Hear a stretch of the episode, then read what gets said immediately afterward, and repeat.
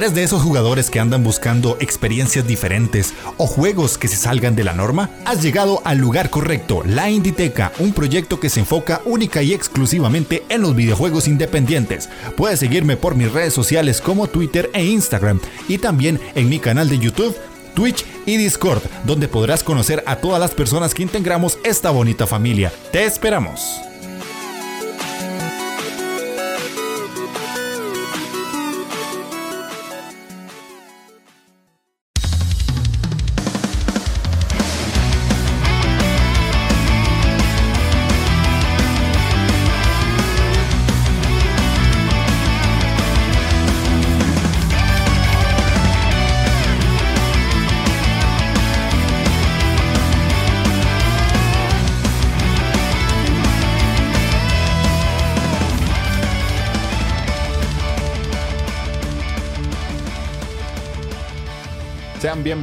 A la Inditeca, el podcast donde un tico y un vasco les van a contar su pasión por los videojuegos independientes. El día de hoy estamos en un nuevo programa, en este caso ya sería el quinto de la tercera temporada. Y traemos un tema que hace mucho yo tenía que hablarlo en los podcasts que hacía, pero lo fui dejando y lo fui dejando por cosas de la vida. Y es las páginas de Kiss, nosotros que jugamos videojuegos independientes, pues sabemos que ahí vamos a conseguir muchos juegos con precios un poquito distintos a los que están en Steam, pero nosotros nos cuestionamos la pregunta de si son nuestras aliadas o son nuestras enemigas. Porque dependiendo de la situación, así es como se pueden ver. Entonces, ese es el tema que nos atañe en este podcast. Ojalá que les guste y participen bastante en la parte de comentarios. Y sin más que agregar, Gamelur, ¿cómo estás? Pues muy buenas a, todos y sobre todo a ti, Jeff. Eh, estoy con muchas ganas de hablar de este tema porque es algo que hemos estado hablando tú y yo en, privado. Eh, es cosas también que he ido leyendo también por ahí, incluso en una de mis entrevistas estuve hablando de un poquito de este tema y salen cosas muy curiosas y cosas que mucha gente no sabe y no se da cuenta hasta que no entra en profundidad y empieza a analizar y buscar información sobre, sobre lo que pasa con este tipo de páginas de case, que ya iremos hablando porque hay cositas un poco... Ay, está esa barrera de lo ilegal.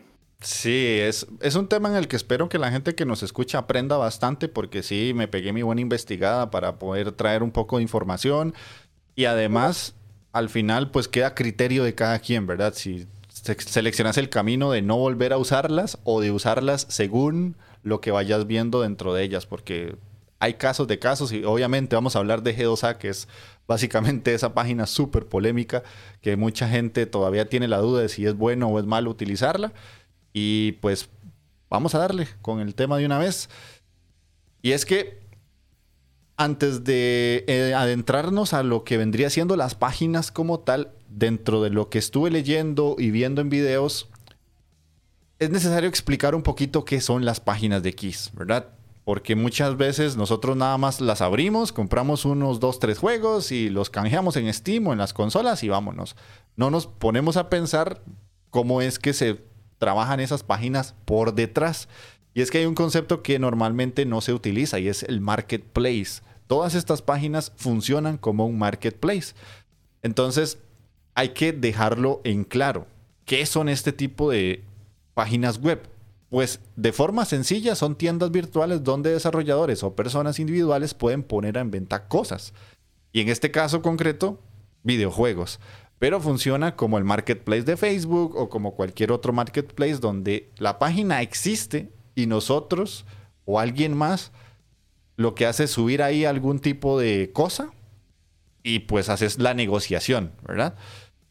Algo muy importante que nosotros tenemos que entender es cómo funcionan estas páginas y es que básicamente son intermediarios.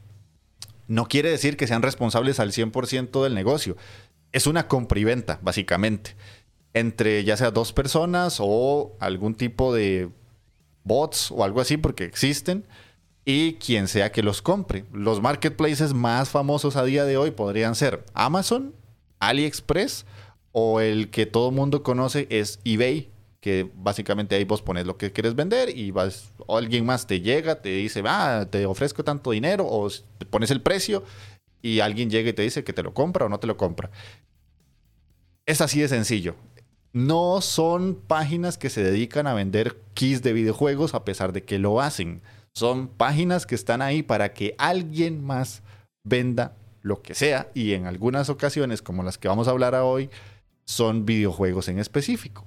No sé si tenés vos algo que agregar ahí antes de continuar. Sí, que me gusta mucho lo que, lo que has remarcado.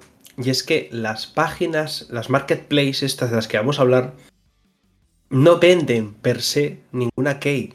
O eso es lo que nos venden, porque no, no se sabe nunca. Pero vamos a suponer, ¿vale? Que no ponen ellos nada a la venta.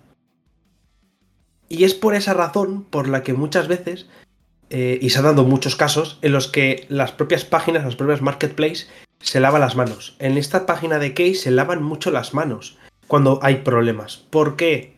Porque al contrario que, por ejemplo, puede pasar con Amazon, que se responsabiliza de, no te voy a decir todo, pero mm, yo siempre he tenido buenas experiencias con Amazon cuando ha habido problemas con un vendedor o alguna cosa, que ellos se han hecho responsables. Ellos se han hecho responsables de lo que eh, del problema con ese vendedor y se han tenido que devolver dinero y han tenido que poner dinero de su parte porque el vendedor ha desaparecido, lo hacen y se hacen responsables. En cambio, hay en las muchas páginas de case ha habido muchos casos en los que ah, es tu culpa, no estemos responsables de lo que de lo que hayas comprado, de si es legítimo o no, de lo que sea. Se lavan las manos totalmente.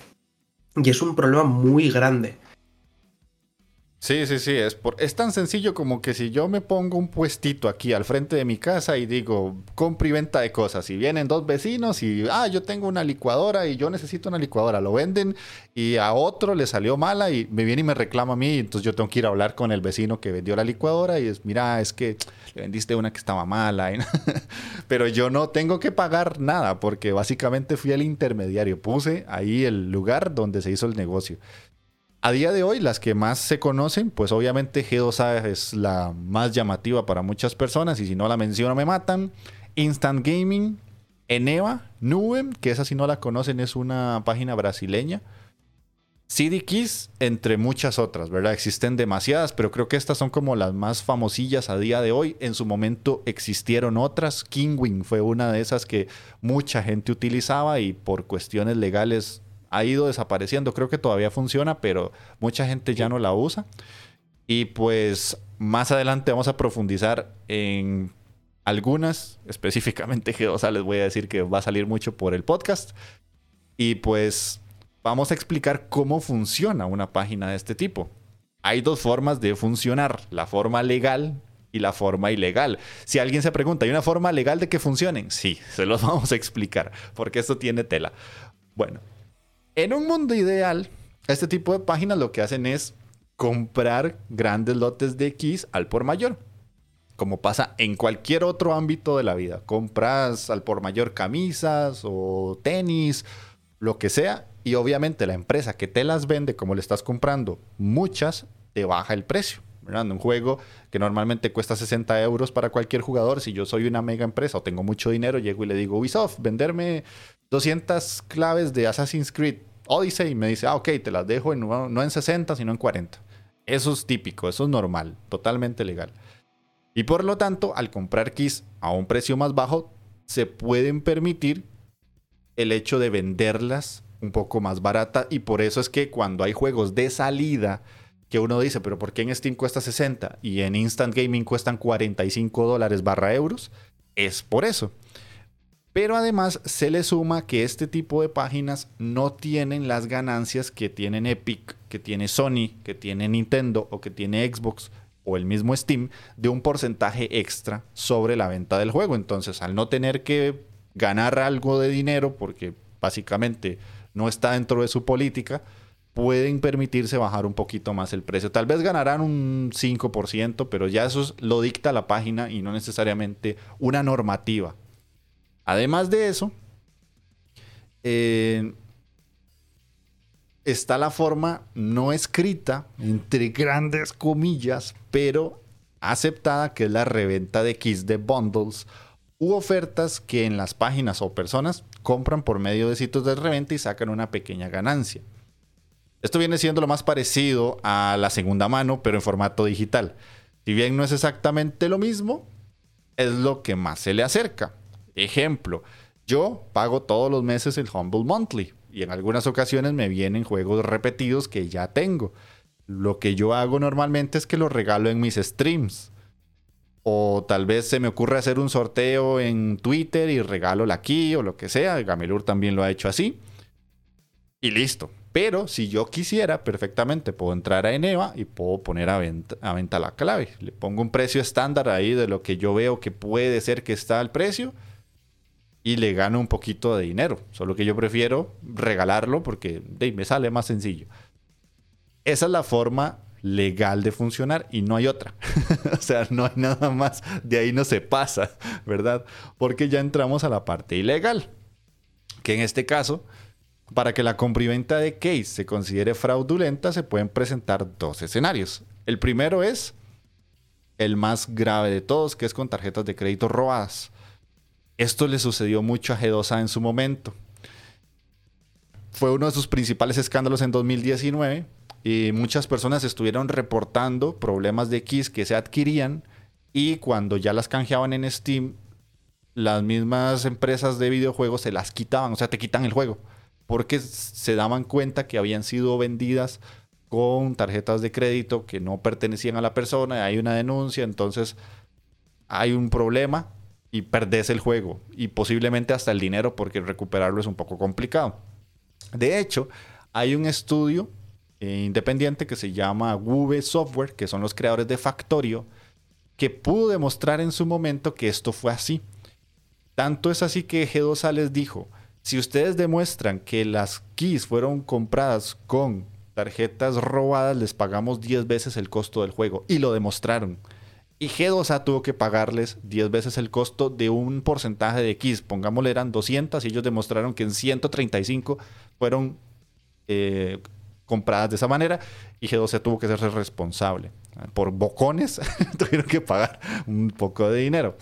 Y el otro escenario, que este es uno de los que más duele y aquí es donde ya podemos ir conversando los dos, es la solicitud de X a devs o a desarrolladores para streams o sorteos y es el, es el escenario más incómodo y nosotros lo hemos vivido un poco de cerca porque nosotros hemos tenido que pedir keys a desarrolladores independientes y sabemos que hasta cierto punto cuesta mucho que nos den keys, pero no es porque no quieran, es que han pasado tantas cosas y les traemos un caso real, ahora más tarde lo voy a decir, de un desarrollador costarricense que le sucedió que le pidieron keys y cuando se dio cuenta se estaban revendiendo en G2A.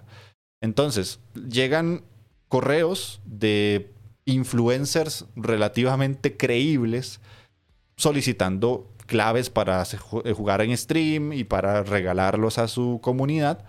Pero desgraciadamente, cuando menos se lo esperan, se encuentran que las claves se están vendiendo o revendiendo en este caso en las páginas como las que ya mencionamos.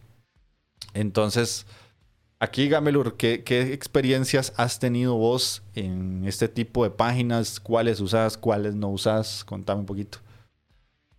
Pues fíjate, yo en mis inicios, hace muchos años, cuando G2A empezó a aparecer, empezó a hacerse más conocida y tal, yo sí compraba alguna cosa. Pero no recuerdo si fue, pues igual allá por 2011, 2013, que es cuando empezó a haber mm, casos bastante serios del tema de eh, tarjetas robadas, de case, bueno, de, cargamentos robados, que literalmente robaban juegos o cosas de esas, no, solamente la tarjeta de crédito, sino que robaban juegos de una forma X o Y. Y, y, mucha gente empezó a hacer eco de estas noticias y fue cuando G2A empezó a pegar un poco el pico hacia abajo.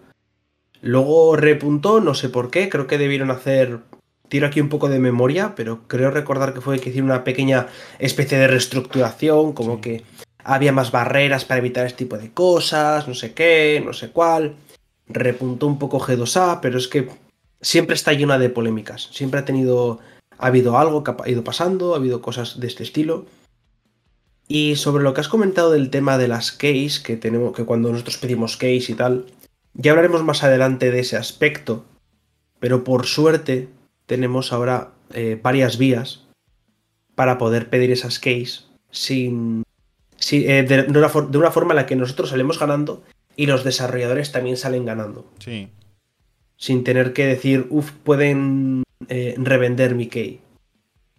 Entonces, esa parte está un poco más solventada, pero sí que es cierto que sigue habiendo un pequeño grupo de desarrolladores, sobre todo dentro del mundo independiente, que igual no conocen estos métodos y siguen cayendo en las trampas de que te llegue mm, un streamer eh, de 200 visitas y te diga, sí, mándame unas keys para mí y luego otras 10 para sortear. Y tú se las envías con todo el amor del mundo y luego ves que, pues, en efecto, las están vendiendo. Entonces... Es una putada. Sobre todo para el desarrollador, que aquí también tengo yo una experiencia que no cayó en estas trampas, pero que sí que recibió muchos correos y es eh, Ellen Doe, el desarrollador ah. eh, eh, de Summoners Mesh. Desde aquí te mando un saludo si nos escuchas o si nos ves. Que nos estuvo contando que, que tuvo varios mensajes, recibió un montón de correos de mm, Hola, soy X, tengo esta media de streamers, dame un juego, dame una key para mí y no sé cuántas para, para, para sortear. Entonces, él tenía un método ¿vale? Él tenía un método, como era un juego pequeñito, tenía una forma para poder, eh, en caso de que alguien, no sé, hasta el momento que me lo contó no hubo nada, pero sí que tenía un método para evitar eh, que esa persona sacase dinero a través de ello. Pero bueno, eso lo sacaremos más adelante porque hay una parte de la escaleta que trata ese tema y quiero comentarlo más, más en profundidad después. Ok. De hecho, vieras que para poner un poquito de, lo que yo viví con G2A, con Kingwin, que era cuando empecé un poquito en el mundo de comprar keys para Steam. Creo que a todo mundo le pasa y todos, todos los que empezamos en el PC Gaming llegamos a ese punto de decir, ¿es seguro comprar ahí? ¿Me puedo poner mi tarjeta de crédito o débito para que me bajen dinero de una página así? No me van a robar, no me van a sacar todo el dinero. Y normalmente siempre los compras con mucho susto, o sea, te da mucho miedo. Cuando yo empecé con G2A, para mí eso era la locura. O sea, yo veía juegos a 2, 3 dólares y decía, es que es, imposible no pagar esos precios por juegos que tal vez en Steam estaban a 15, 20 dólares, que a día de hoy aún sucede, pero en su momento es que era la locura. Yo me acuerdo que yo llegaba a ver juegos casi que con 7, 8 meses de salida a precios absurdos y yo decía, es que tras de que estoy pagando, porque en su momento yo muy inocente creía que estaba haciendo algo legal, pues tenía la posibilidad de consumir y tener muchos juegos. De hecho, es una de las razones porque, por las que mi librería de Steam es inmensa por culpa de este tipo de páginas, porque en su momento alguien de LATAM que no tiene muchos ingresos y que puede tener la posibilidad de comprar barato, pues ve por ahí una opción súper buena de tener muchos juegos a pesar de que no los vaya a jugar. Pero, ¿qué sucede? Una vez sí tuve problemas con G2A de que compré varios juegos y uno no me servía o en otras ocasiones me pasó que lo canjeaba y a los meses o a los días Steam me lo quitaba y me decía que el juego se había comprado de forma fraudulenta y no sé qué, no sé cuánto. Y ya yo tenía que ver cómo recuperaba la plata. En su momento eran como recuperar 5 dólares, 10 dólares. Entonces uno pues se enoja, pero no se enoja tanto.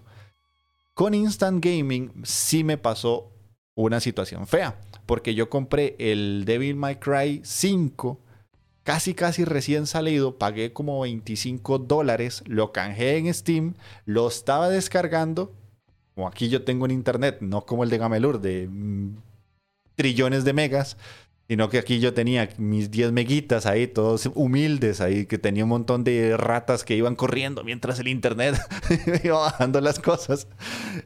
Y me lo quitaron. El juego lo perdí de Steam, ya no lo tengo. Y tuve que hacer una, un reclamo con Instant Gaming y me devolvieron el dinero, pero como un mes después. Que 25 dólares, pues sí es un monto un poquito más alto, ¿verdad? Pero sí tuve que pelear bastante y mandar screenshots y mandar hasta un escaneo de mi DNI Y fue horrible, pero bueno, al final recuperé el dinero. Entonces, yo ya no compro más en Instant Gaming y no compro más en G2A porque he tenido muy malas experiencias. Y lo peor de todo es que siguen saliendo páginas, ¿verdad? Como les dije, o sea, está Eneva, está Nuem, eh, por ahí hay otra mexicana que no recuerdo el nombre.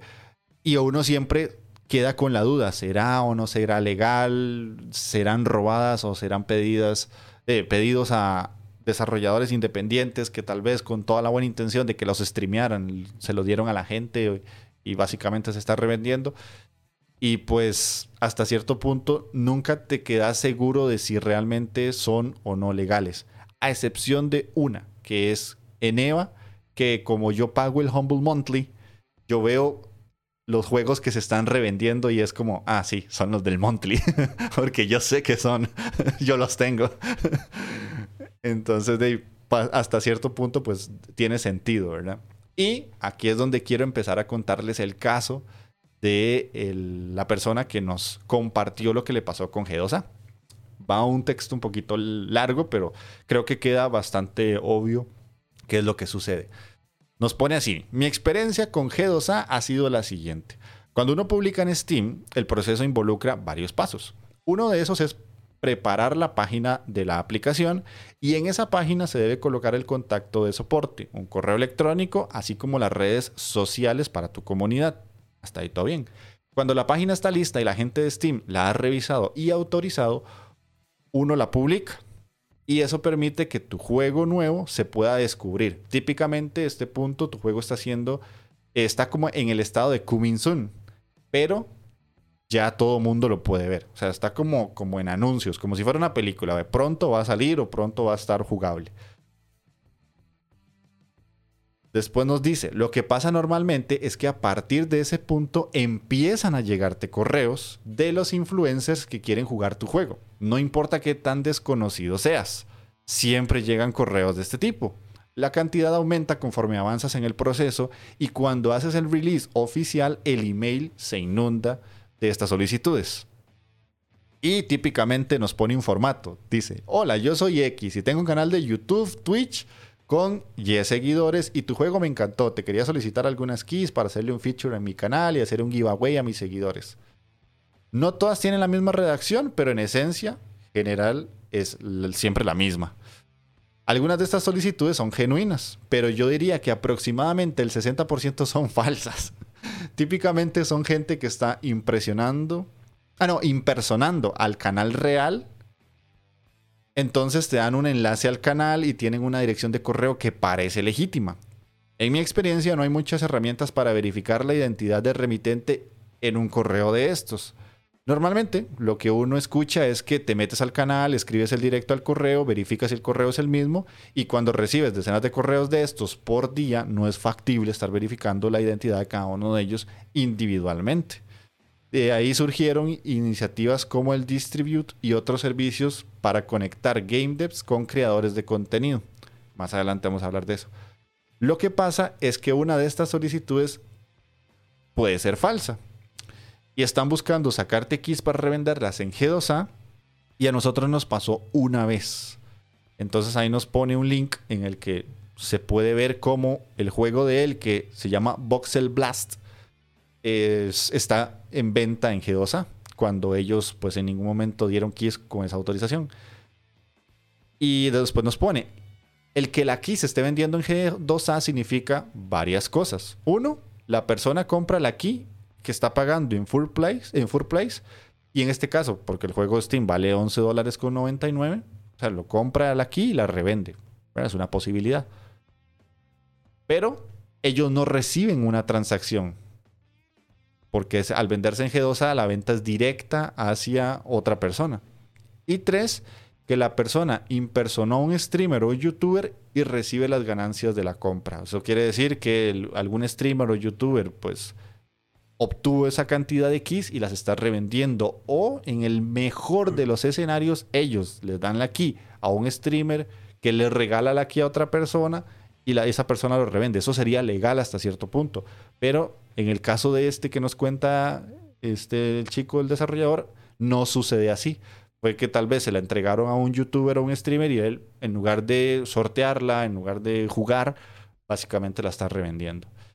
Cuarto, si la key está mala por alguna razón, es posible que ese cliente nos haga un proceso de soporte o hasta nos ponga un mal review en Steam. Entonces, ¿qué pasa? Si la key es revendida por un streamer o por un falso streamer, y hasta eso les dice que la key no funciona o que nos puso una mala review, ya el, el estudio tiene que hacer dos cosas, o darles otra clave que sí funcione cuando técnicamente la que le habían dado ya funcionaba, o se quedan con la mal review y bajan un poquito en vistas, por lo menos en Steam.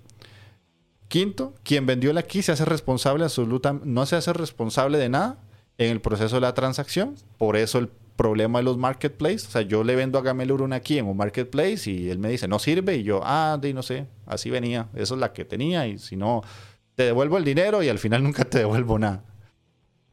O sexto, puede ser que el streamer o youtuber que está siendo impersonado vea dañada su reputación porque honestamente en ese punto uno ni sabe si realmente fue esa persona la que lo contactó a uno y entonces ese canal queda manchado.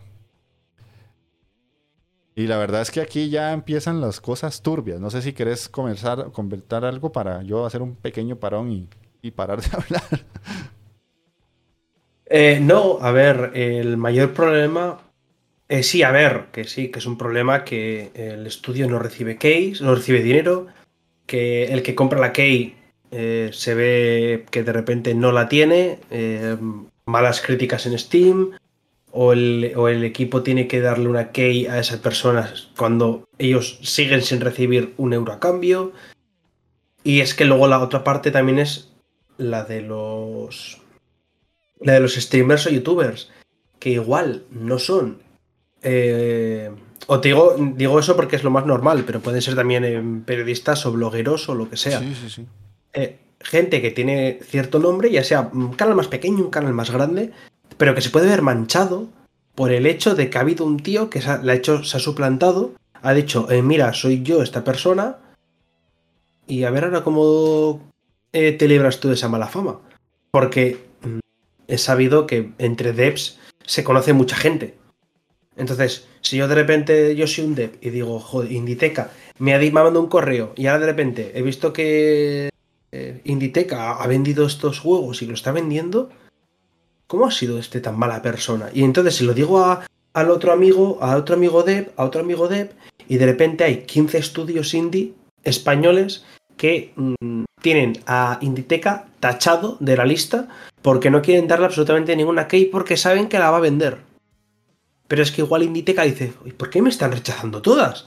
Bueno, pues igual no es culpa de Jeff.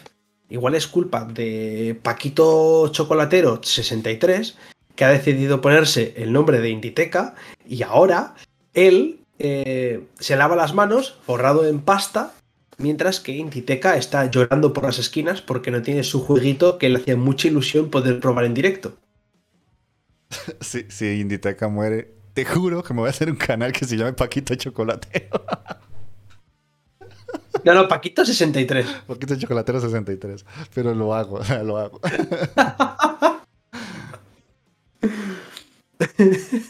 Ok, bueno, continuando con el mensaje y todo lo que decís es tremendamente cierto. Y es que es posible, o sea, no, no voy a decir mucho, pero si alguien quisiera pedir una key a nombre de Inditeca, o sea, revisando un poco mis redes sociales podría hacerlo, porque es que nosotros tenemos que poner toda la información ahí, o sea, es imposible no tener un canal y no poner las redes sociales, el correo, el canal, el link, todo, o sea, es que es muy fácil, no es tan sencillo, eh, no es tan difícil simplemente copiar y pegar links y mandarlos en un correo.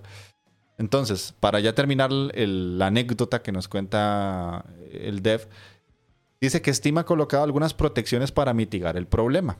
Uno, el programa de Curators es una bendición. Steam permite entregar keys a curadores que van a revisar tu juego. Puede que te hagan reviews o lo que sea, pero no tienen acceso a la key per se queda amarrada a su cuenta de Steam y por ende no la pueden revender, al menos no individualmente. Eso está súper bien.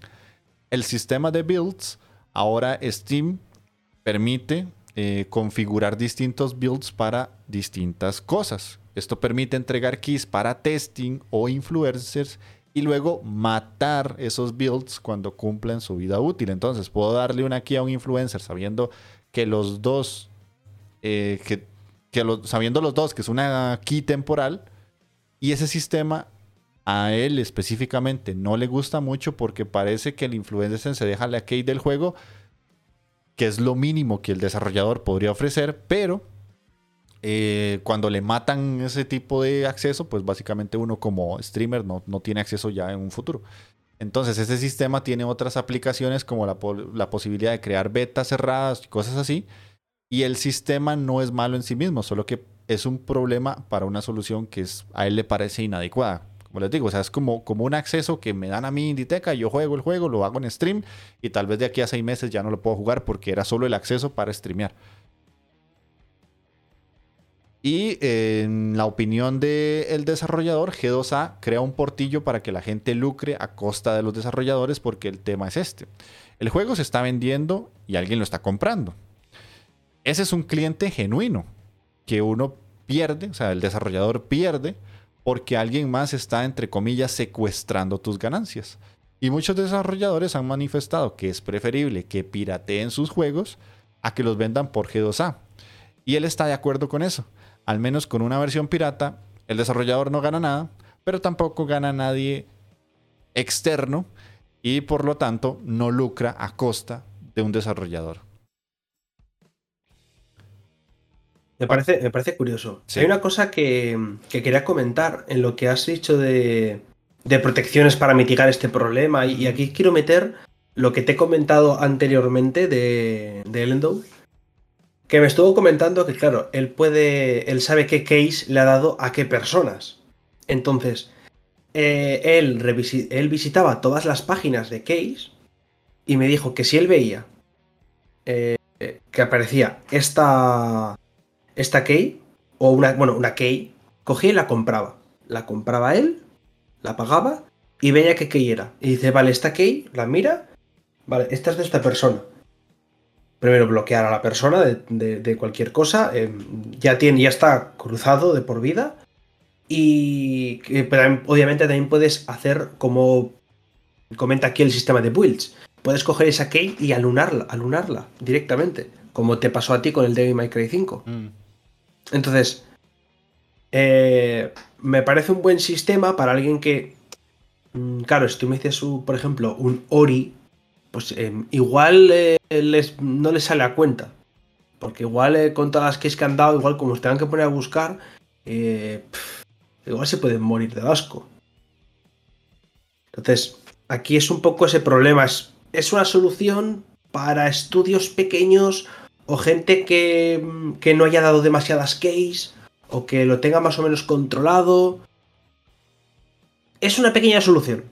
Pero sí que es cierto que la parte de Steam eh, puede ayudar mucho el tema de eh, darte lo de los curators o incluso eh, yo desde mi cuenta puedo regalarte un juego.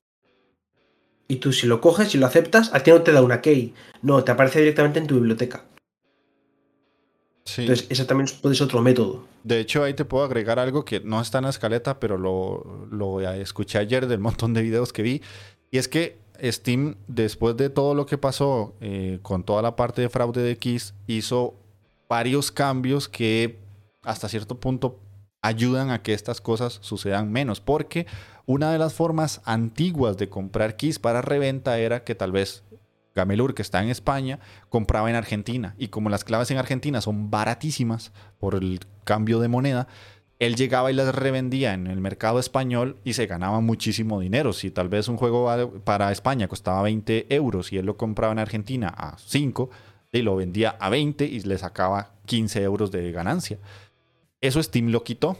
Entonces, si yo quisiera regalarle un juego a Gamelur porque yo estoy en una zona en la que los juegos son un poquito más baratos, ese juego no puede superar el 10% de margen del costo. O sea, yo tendría que regalarle un juego que no supere eh, los 5 dólares, creo que es de diferencia entre lo que a él le puede llegar a costar a lo que yo puedo llegar a comprarlo. De hecho, a mí me pasó hace un tiempo que Scholz me quería regalar un juego desde Chile, pero en Chile los juegos son más baratos que en Costa Rica.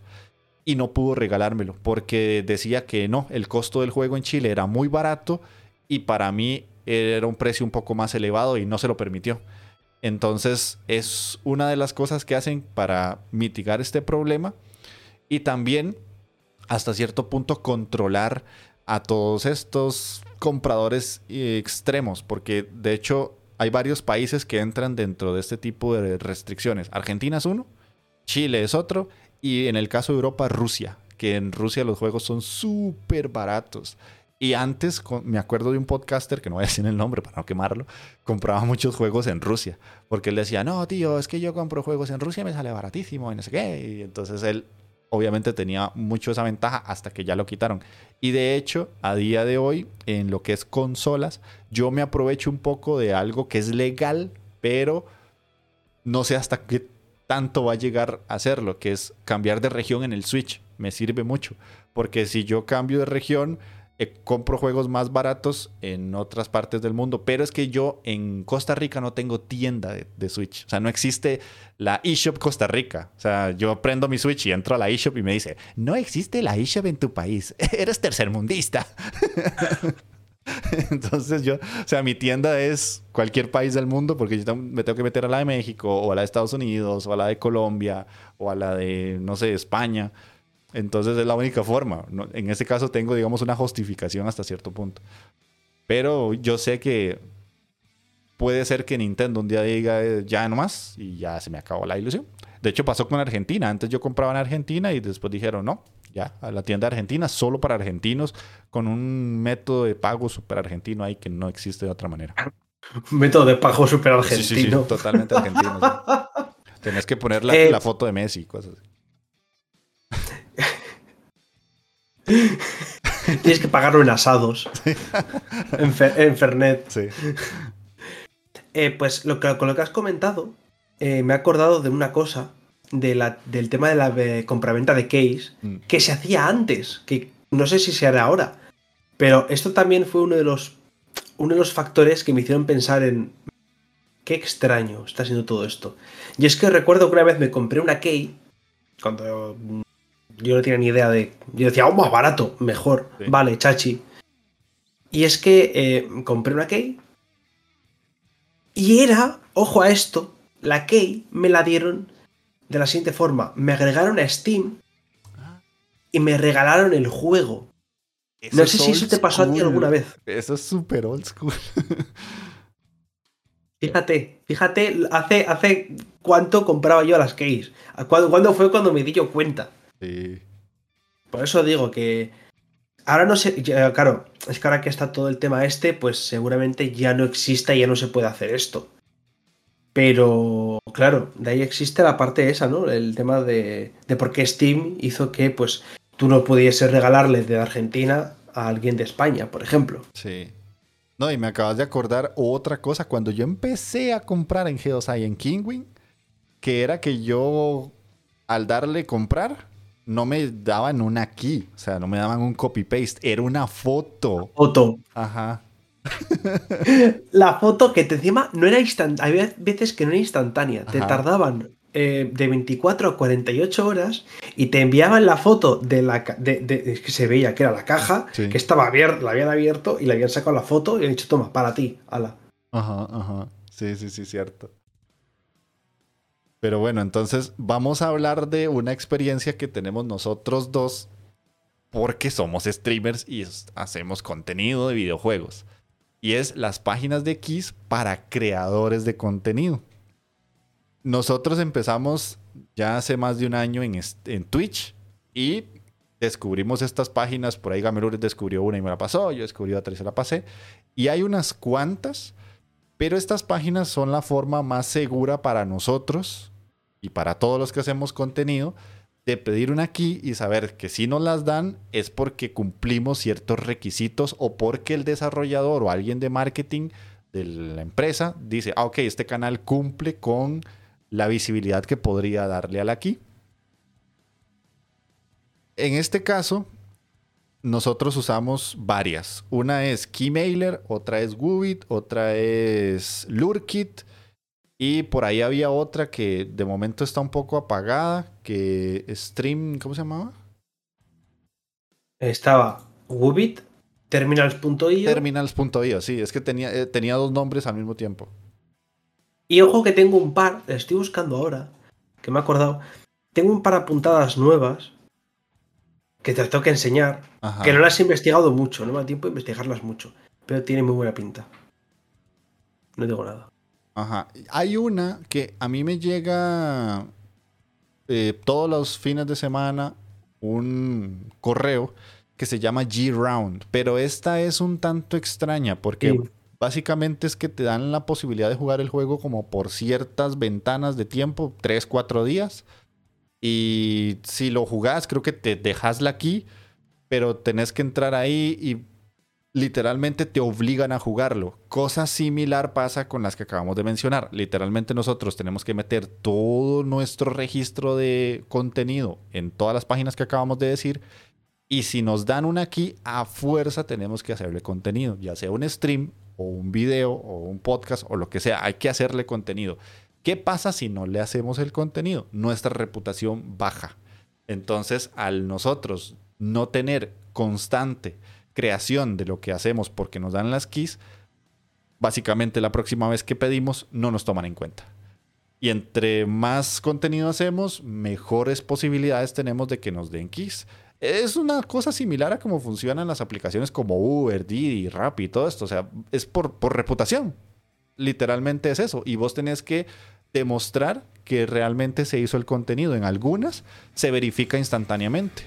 En otras hay que decir, bueno, en este stream en específico, si lo marcas, yo hice el contenido de, no sé, Isaac, por ejemplo, que siempre pongo un ejemplo porque sé que gané el Urli y Entonces, cuando ya eso sucede, te sube la reputación. En algunas te dan como puntitos, en otras te dan como eh, mejor posicionamiento también a la hora de salirle a los desarrolladores.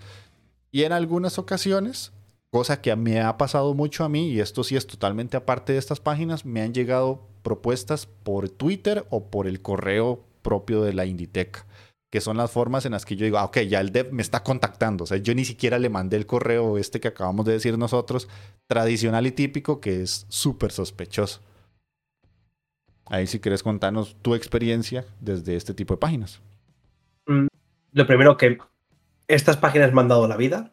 Lo hemos hablado mil veces. Eh, salen cosas que pueden ser muy roñosas. Yo he jugado muchas cosas roñosas de esas páginas, sobre todo yo, ya lo sabes. Pero yo ya te lo he dicho, tengo mi teoría y se ha cumplido muchas veces que de la roña se pueden sacar cosas muy interesantes mm. y muchas sorpresas que nos hemos dado para bien y otras para mal, pero bueno. Y creo que podría estar bastante bien para la gente que igual está empezando a streamear o quiere crear contenido y quiere meterse sobre todo en la parte independiente. Igual le viene bien conocer estas páginas. Entonces, ¿qué te parece si hablamos un poquito de lo bueno y lo malo que pueden tener ciertas páginas? Claro, claro, adelante. Porque yo, por ejemplo, de las que hemos dicho, Terminals, eh, no me han dado ni una sola key. Mm. No me han dado nada, ni, ni las gracias. Pero el resto sí que puedo hablar bastante. Y es que, por ejemplo, Wubit. Vamos a empezar por Wubit. Eh, las reglas son estas. ¡Pum! En un juego te sale. Lo voy a abrir ahora mismo y me dice. Esta para esta. Mm, para Xbox global, para Nintendo Switch Australia, para Nintendo Switch Europa. me sale todo. Y me dice. Eh, ¿Cómo eh, aplicar? ¿Cómo tener la, la key? necesitas. Aquí me sale. Mínimo 250 followers en Twitter y luego cumplir mínimo una de estas y pone requerimiento de, eh, por ejemplo, de Twitch, tener mínimo 300 followers, mm. tener una media de 10 eh, viewers por, en plan, en los últimos 30 días. O en YouTube, X te piden. Entonces, si lo cumples, le puedes dar a aplicar y te la dan. Si no lo cumples, mm, te jodes y no le puedes dar. Es claro y directo. Así es esta página. Sí, y de hecho de, de lo que más me gusta es que ellos también tienen una metodología de que vos podés pedir como siete de golpe. Pero si hay un punto en el que no has hecho contenido, no puedes pedir más. Hasta que hagas video, stream, lo que sea.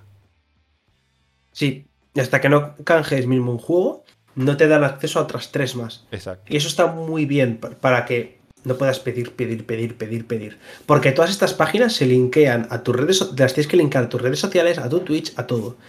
Y cada vez que juegas al juego, hay algunas que son automáticas, como eres tú, y otras que son manuales. Eso es muy importante, que hay algunas que son manuales. Eh, K-Mailer. Creo que es la típica que conoce todo Cristo. Sí.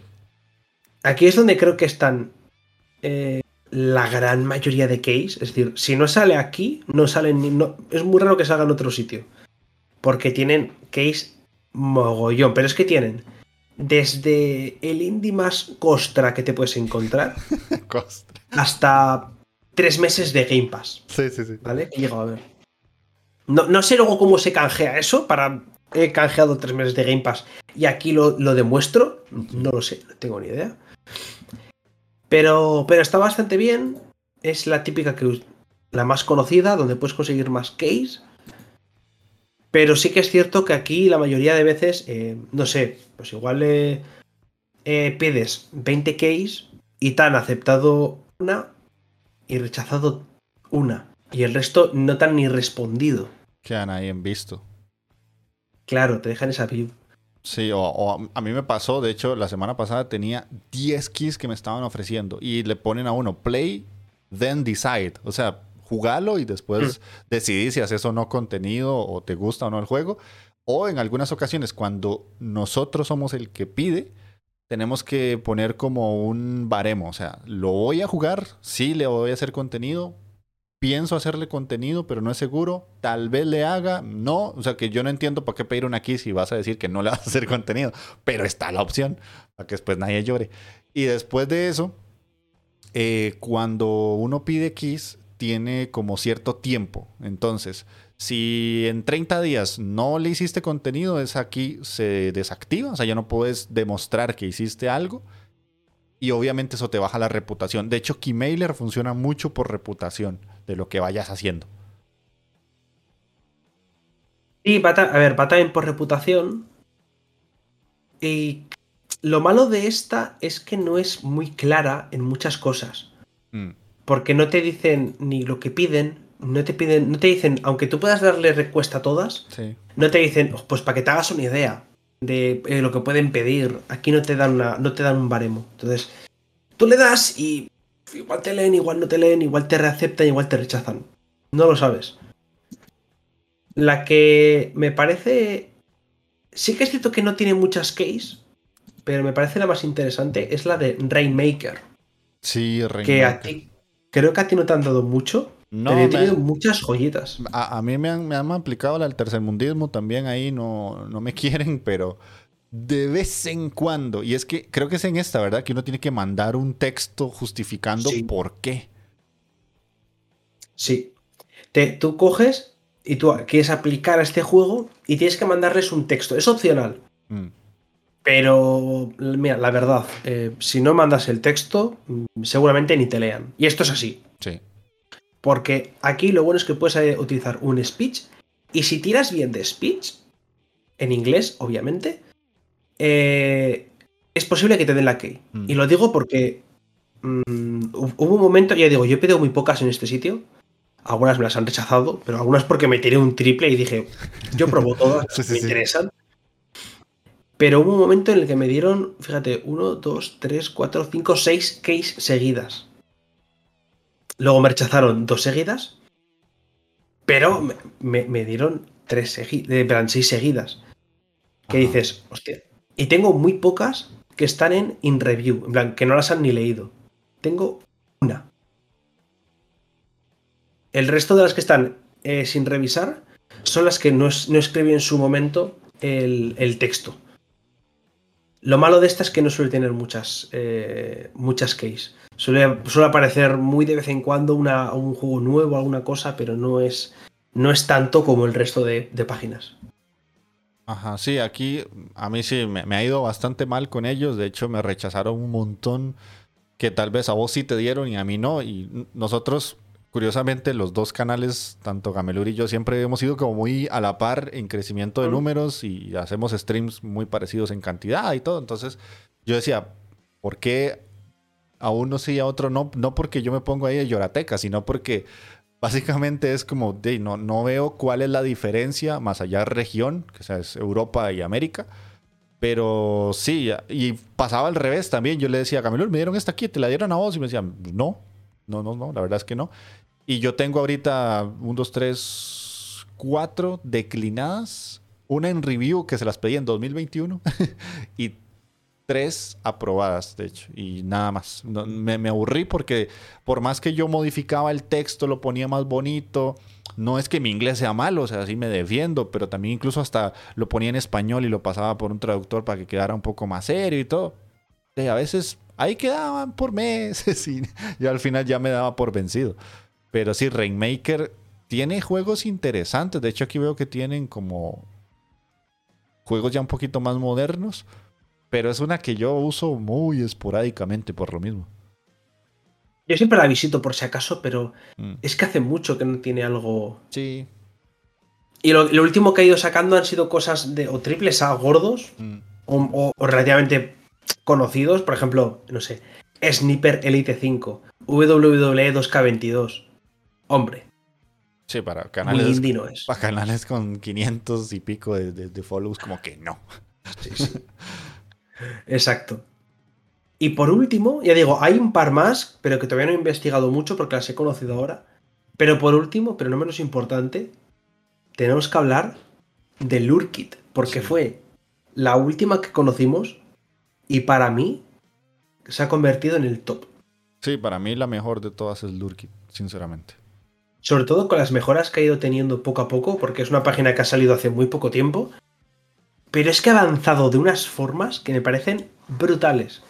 Me parecen geniales, porque te dicen, ¿vale? Es una mezcla de todo, porque te pone como un Gubit, en plan, eh, tienes que tener esta media, o estos followers, o este, estos requisitos, y si los tienes, te dan la key. Si no los tienes, tú puedes aplicarlo. Tú puedes pedirlo igualmente. Mm. Y entonces, si tienes suerte, te pueden aceptar la key. Y, mucha gente dirá, hoy, pero es que eso pasa una década. Más de las que uno pensaría. Sí, sí. Exacto. Incluso juegos que de repente, no sé, un mes tú ves que tienes una media de 7 viewers en, ese mes, en tus streams. Mm. Y te dice que necesitas 50. Y tú aplicas a la de 50. Y aplicas a otra que te dice que te pide 8 de media. Bueno, pues hay veces que te dan la de 50 y la de 8 ni te han respondido. Y dices, ok. Vale. bueno. ¿Qué le voy a hacer? No sé, supongo. Pero luego tiene cosas muy buenas, como que lo primero de todo, eh, cosa que hayan añadido, el tema de eh, reputación. Y es que tú cuando recibes la key tienes 30 días para jugarlo. Si no lo haces en esos 30 días, puedes seguir eh, canjeándolo, pero pierdes reputación. Entonces, esa reputación te sirve, al igual que en Keymailer, para que la gente, para que los desarrolladores puedan eh, decidir si darte la key a ti que tienes 100% o a esa persona que tiene un 30%. Ahí es una forma eh, potente de decidir.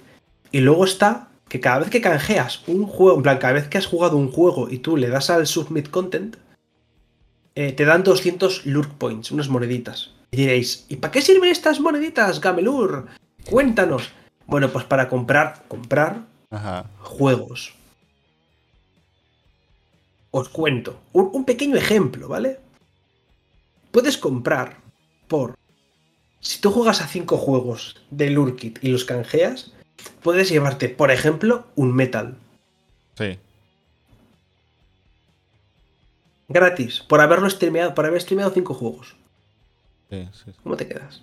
Es como, eh, es como una especie de tienda interna. O sea, si vos haces streams de lo que ellos te dan, te dan puntitos. Y los puntitos los puedes cambiar, sí, canjear por jueguitos. Entonces es como una recompensa extra por algo que ya te estás sacando un beneficio, que te están dando keys, las estás jugando en stream y además tenés un a cambio de algo bueno, algo positivo. Y a veces son juegos que uno los ve y dice, ah, veo quién está por aquí, compro. Claro, claro, es que ahí está la cosa. Y luego ya digo, es que han cambiado muchísimo eh, la parte de la parte visual, han cambiado muchas cosas. Ah. La siguen actualizando. me está gustando mucho el cómo está quedando la página. Luego incluso te mandan siempre correos de hemos añadido estos juegos esta semana. O te han invitado a estas case.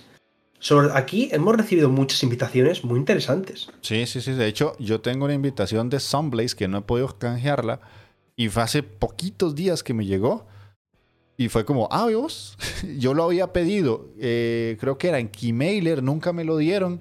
Y me salió por acá. Y Lurkit es como de esa página que yo toda la semana reviso. Así sea que no canjee ninguna, porque a veces sí son jueguillos que yo digo, bueno, no. O tal vez yo los veo en Steam y digo, ah, son muy largos. Entonces prefiero como no canjearlos para no comprometerme. Que también eso es una recomendación de alguien que ha pasado por esto. Tampoco canjeen demasiadas claves a lo loco porque es un compromiso. Tienen que hacerlo. Si quieren que sigan recibiendo, eh, pues obviamente tienen que cumplir al menos con un stream. Y puede ser que le salgan jueguillos un poco malos. Eh, aquí el compadre Gamelur pues se ha topado con varios. Pero, eh, ¿cuántas veces nos ha pasado? Porque esto son ya, ya estoy para anécdotas de cuántas veces nos ha ocurrido de decir, es que nos llevan sin dar una key dos semanas o tres semanas de todas las páginas, no nos han dado ni una key.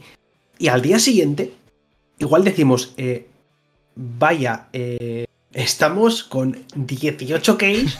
¿Qué hacemos ahora con 18 keys? A ver, vamos a ver. Que tengo 18 keys para canjear en un mes, ¿vale? Para jugar en un maldito mes. Es que de verdad. Y no, ya, no es la primera vez que nos ha pasado.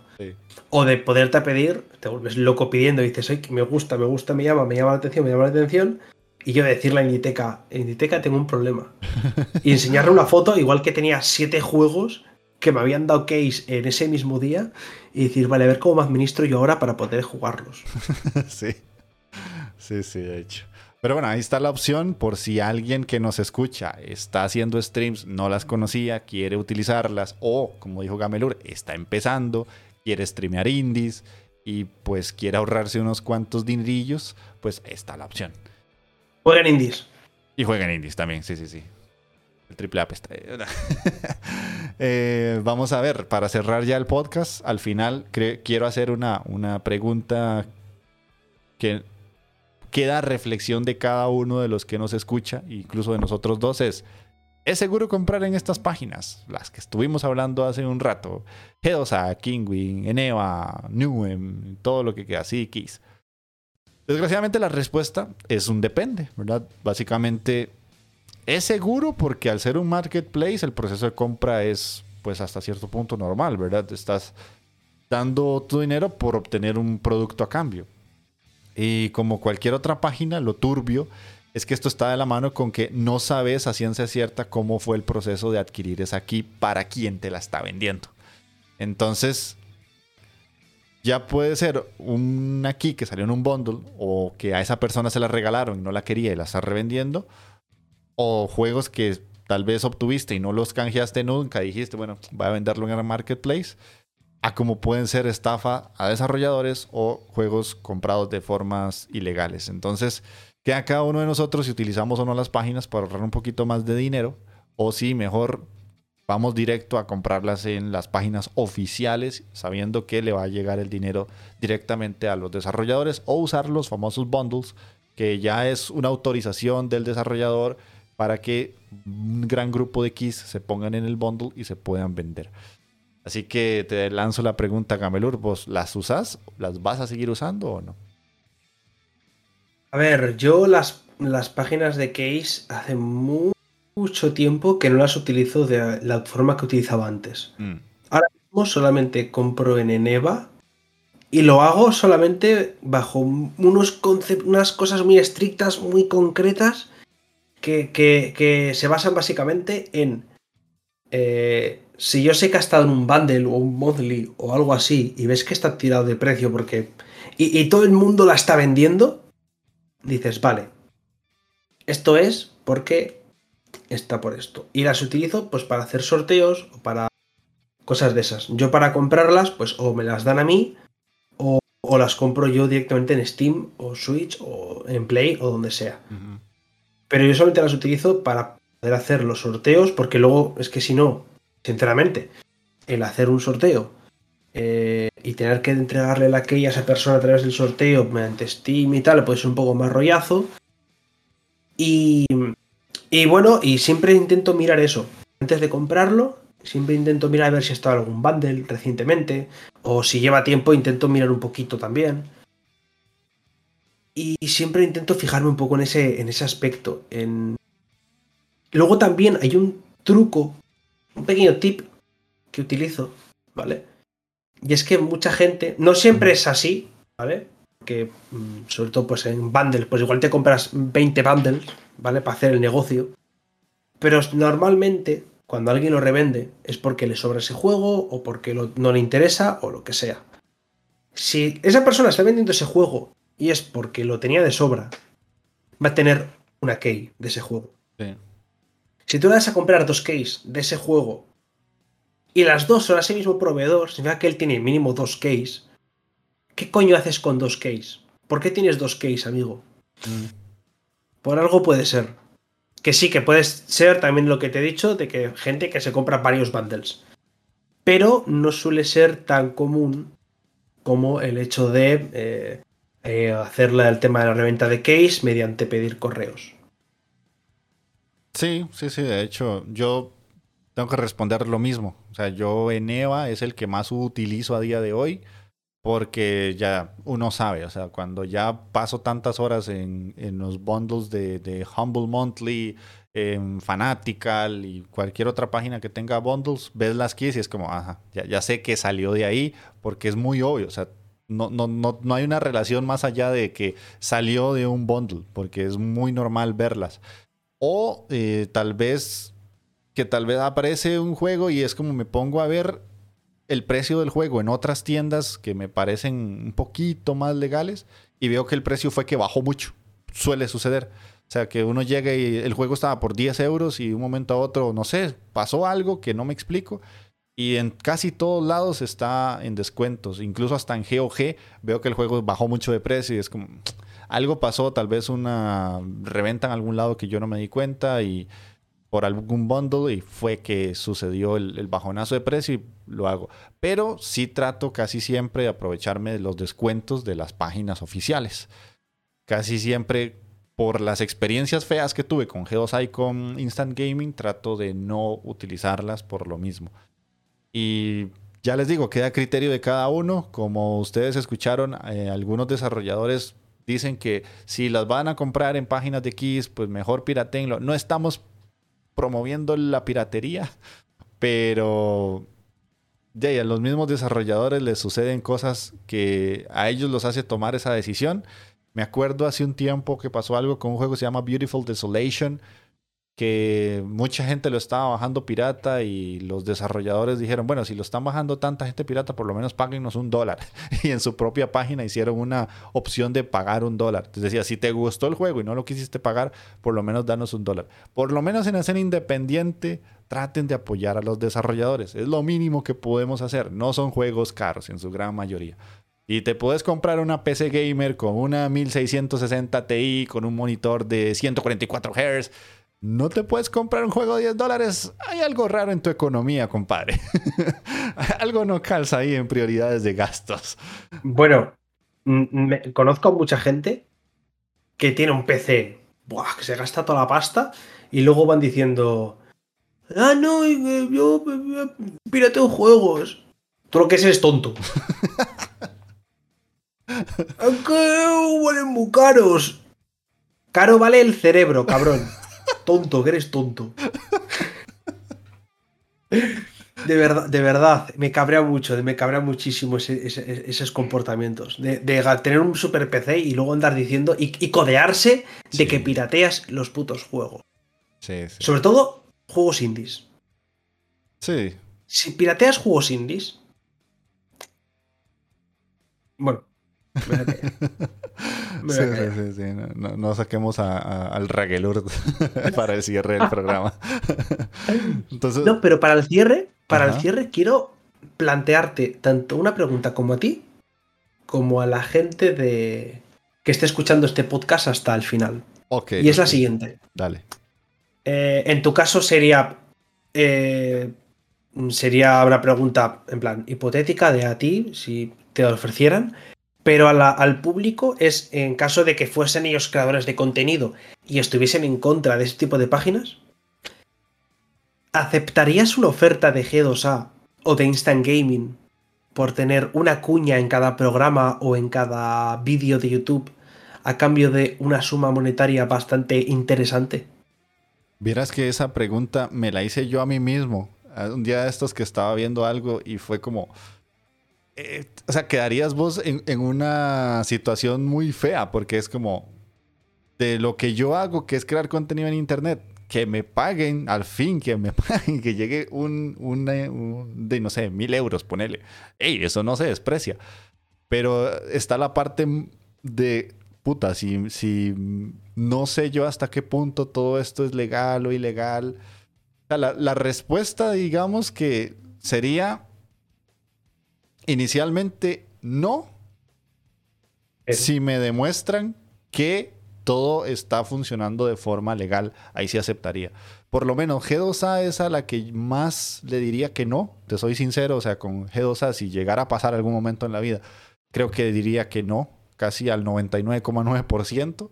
Con Instant Gaming diría que sí, no, 50-50, porque sé que están con algunos desarrolladores y canales de YouTube que les tengo cierta confianza y digo, bueno, esta gente, el contenido que genera me parece de calidad y, es serio. Entonces creo que Instant Gaming podría salvarse. Con Eneva, creo que diría que sí, porque Eneva no me ha demostrado de momento nada fraudulento, de momento. Y por ahí la mexicana, no me acuerdo el nombre, es que tiene un nombre muy largo, también diría que sí porque es una página súper interesante porque literalmente es compra y venta de que yo tengo que demostrar que tengo la key para venderla antes de venderla. O sea, no, no puedo simplemente decir, ah, vendo 30. No, tengo que demostrar que las tengo y el proceso de compra y venta es un poquito más estricto. Entonces, por ahí diría yo, en el caso tuyo, ¿qué pensarías? Y si te ofrecies, y si cuando tú les preguntas, enséñame lo legal y te dicen, no, no. ¿Te pagamos el doble? Aquí lo que estás haciendo es que hacerme quedar mal, hijo de puta. sí. No, a ver, hablando en serio, eh, yo creo que estaría como tú. Sí. Me dolería tener que rechazarlo porque es como, puta, me están ofreciendo dinero por, por meter una cuña, por, por poder hacer estas... No sé, por literalmente, joder, si me dicen mil pavos al mes por meter eh, dos cuñas en, en cada en, al mes por mis directos, dices, hostias, es que son mil pavos, es que eh, es casi un puto sueldo a día de hoy en España, que son mil euros por, por soltar dos frases en dos directos o en cuatro, o una vez a la semana, o lo que sea. Ah, o por tener un banner pequeño en tu, en tu stream. O así sean 500 dólares. O sea, es que es, una cantidad de dinero que no tenés a día de hoy. Y es que es donde llegamos al punto que decíamos ahora. Que a mí me patrocine G2A, no estoy haciendo yo algo ilegal, porque G2A no es la tienda que, o sea, nada más vende. Pero es la cara, eres la, cara, de G2A. Exacto, ahí es donde cambia la cosa. Y cuando, y cuando un seguidor tuyo compra en G2A, y es por la parte por la que yo diría que no, aunque me duela muchísimo en el alma, mm, mis principios, por desgracia, me impiden hacerlo. Porque, eh, claro, es que tú imagínate que tú eres un seguidor mío, que tú entras eh, contento, dices, bueno, pues confío en Gamelur, voy a entrar en G2A, voy a comprar una key, tengo problemas, me quitan la key, intento solucionar el problema, no pasa nada. Hablo con el streamer en plan, oye, que me ha pasado esto, y el streamer dice, mm, yo qué sé, tío, no soy científico. claro, eh, aquí nos metemos en un berenjenal. Yo me tengo que comer el marrón, no G2A. Exacto. me tengo que comer yo con patatas. Entonces, sería muy duro, pero yo no aceptaría nada, ni incluso ni de Neva, aceptaría una oferta. Al menos a día de hoy. Porque si no estoy al 100% seguro de que es algo eh, legal y que no me puedo ensuciar las manos, yo no me la voy a jugar. Eh, por favor, Jeff, si el mes que viene pongo algo de Neva o Instant Gaming o lo que sea, eh, borra este directo, ¿vale? ok. Listo. Entonces vamos a, leer los comentarios que nos dejaron en el podcast de la semana anterior. Bueno, no, hace 15 días estamos grabando con adelanto. Eh, Rodolfo Mora nos pone, eh, pienso que existe valor en los creadores de contenido que hacen stream o videos para hablar de juegos que les gustan y por qué. Uno como consumidor a veces quiere jugar un juego y a veces quiere ver un video y no necesariamente es excluyente de la persona que lo hace. Y además es una forma fácil de valorar entre varias opciones, más que ahora casi nadie tira demos. Pues es bastante válido que si alguien no recuerda o no ha escuchado el podcast de la semana pasada, nosotros decíamos, eh, básicamente nos jugamos a lo que queremos o jugamos a lo que nos dicen. Entonces él lo pone así, ¿verdad? Entonces yo sí también lo he hecho, ¿verdad? he visto videos antes de comprar un juego, porque no hay otra forma. Si no tiene la demo, pues me voy a YouTube, busco análisis o review de y pues, ah, sí, me gusta, lo compro. Y sí, es una forma, ¿verdad? Y Brandon Robles nos dice, solo voy a decir que helado de chicharrón. Muy buen podcast. E si queréis entenderlo, si queréis entenderlo, hay que ir al podcast anterior. ¿Por qué helado de chicharrón? Vayan al podcast anterior. Y vamos a ver si en el Discord creo que también tenemos otro. Que insisto, si quieren comentar, ya saben que tienen el canal de YouTube, tienen el canal de Discord y tienen iBox para poder comentar todo lo que piensan. Y nosotros los leamos en el siguiente programa. Dice, ya terminé el podcast de hoy. Esto nos lo dice Fenrichson. Muy interesante ese tema, muy difícil también para uno como indie dev que descubran tu juego, pero es el problema más grande. Creo que al principio iniciativas como el Humble Indie Bundle ayudaron mucho a visibilizar buenos juegos y a darle más fuerza al sector indie en general. Pero de qué falta, falta. Y no es claro cómo llegarle a la gente. No es un asunto de que no le pongamos esfuerzo. Muchas veces es que no sabemos cómo atraer gente a los juegos. Él es desarrollador también. Y pues obviamente desde el punto de vista de un creador de contenido chiquitito o más o menos grande, de, pues a veces para los desarrolladores es como, de, démosle aquí para que él o ella nos distribuya hasta cierto punto con un público y haga de, de, vocero de que, ah, este juego está bueno y que nosotros lo hablábamos en el podcast anterior de los streamers y los influencers y todo esto, que el caso Among Us, que era un juego que no había pegado mucho hasta que streamers muy grandes lo jugaron y ya lo petó y muchas otras cosas. Así que eso sería el programa por esta semana. Ojalá que les hayan gustado y hayan aprendido también, porque en este creo que sí pudimos contar muchas cosas de todo lo que sabíamos de las páginas de Kiss. Y pues como les dije en la pregunta, queda a discreción de ustedes si las usan o no. Nosotros no vamos a ir a la casa de ustedes a tocar el timbre y a tirarles juegos indies encima hasta que queden muertos. momento. De, momento. que Camelur sabe tirar muchas piedras, yo no sé. Como que los vascos saben cosas de tirar piedras. Pero bueno, Camelur, despedite con más que una palabra, porfa. bueno, pues. Hasta la próxima. Eh, lo acepto, lo acepto. Como de serie de los 90, pero lo acepto. No, ahora en serio, eh, creo que es un tema muy interesante, como todos los que hemos hablado. Siempre digo lo mismo, pero es que es verdad, es que son temas muy interesantes, muy... Eh, muy interesantes que pueden ser al final temas que gente igual no conoce. Mm. Por ejemplo, en la parte que hemos hablado ahora de las case, hay mucha gente que no sabe todo el trasfondo o no está muy metida dentro de ello. Entonces, creo que son cosas muy importantes y siempre tengo un mensaje muy importante que deciros y siempre se me os olvida. Jugad indies, cabrones. Sí. Sí, sí. Voy a cerrar con eso. Nunca cierro con eso, así que cerremos con eso. Hay una frase muy típica mía, pero me gusta más eso, por hoy. De mi parte, eso es todo. Nos estamos escuchando en el próximo. Chao, chao.